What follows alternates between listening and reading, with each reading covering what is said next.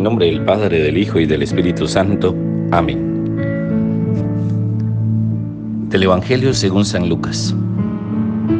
En aquel tiempo, cuando Jesús expulsó al demonio, algunos dijeron, Este expulsa a los demonios con el poder de Belcebú, el príncipe de los demonios. Otros, para ponerlo a prueba, le pedían una señal milagrosa. Pero Jesús, que conocía sus malas intenciones, les dijo, Todo reino dividido por luchas internas va a la ruina y se derrumba casa por casa. Si Satanás también está dividido contra sí mismo, ¿cómo mantendrá su reino? Ustedes dicen que yo arrojo a los demonios con el poder de Belcebú. Entonces, ¿con el poder de quién los arrojan los hijos de ustedes? Por eso ellos mismos serán sus jueces. Pero si yo arrojo a los demonios con el dedo de Dios, eso significa que ha llegado a ustedes el reino de Dios. Cuando un hombre fuerte y bien armado guarda su palacio, sus bienes están seguros. Pero si otro más fuerte lo asalta y lo vence, entonces le quita las armaduras en que confiaba y después dispone a sus bienes. El que no está conmigo está contra mí. El que no recoge conmigo desparrama. Cuando el espíritu inmundo sale de un hombre, anda vagando por lugares áridos en busca de reposo y al no hallarlo dice, volveré a mi casa, de donde salí y al llegar la encontré barrida y arreglada. Entonces va por otros siete espíritus, peores que él, y viene a instalarse allí. Y así la situación final de aquel hombre resulta peor que la de antes. Palabra del Señor. Gloria a ti, Señor Jesús.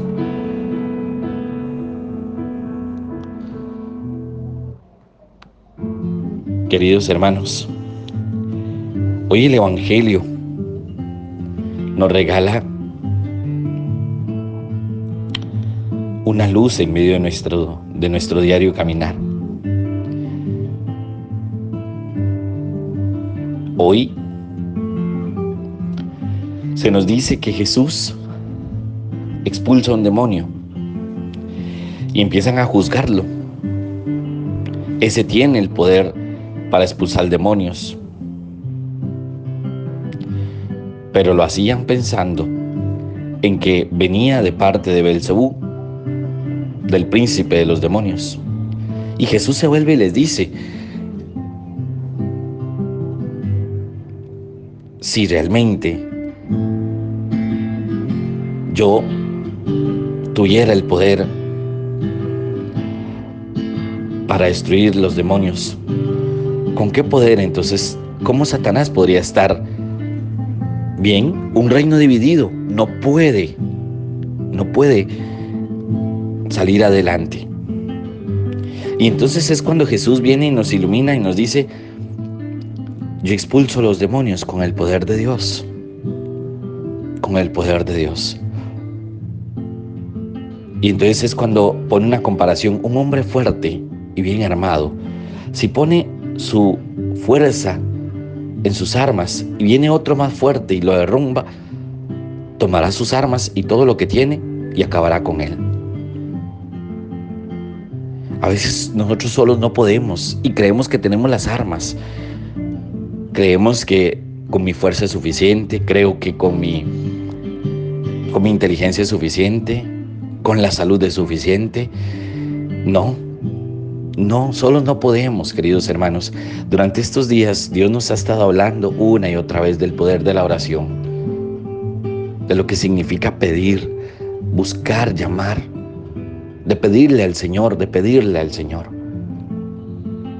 No podemos seguir pensando que somos autosuficientes.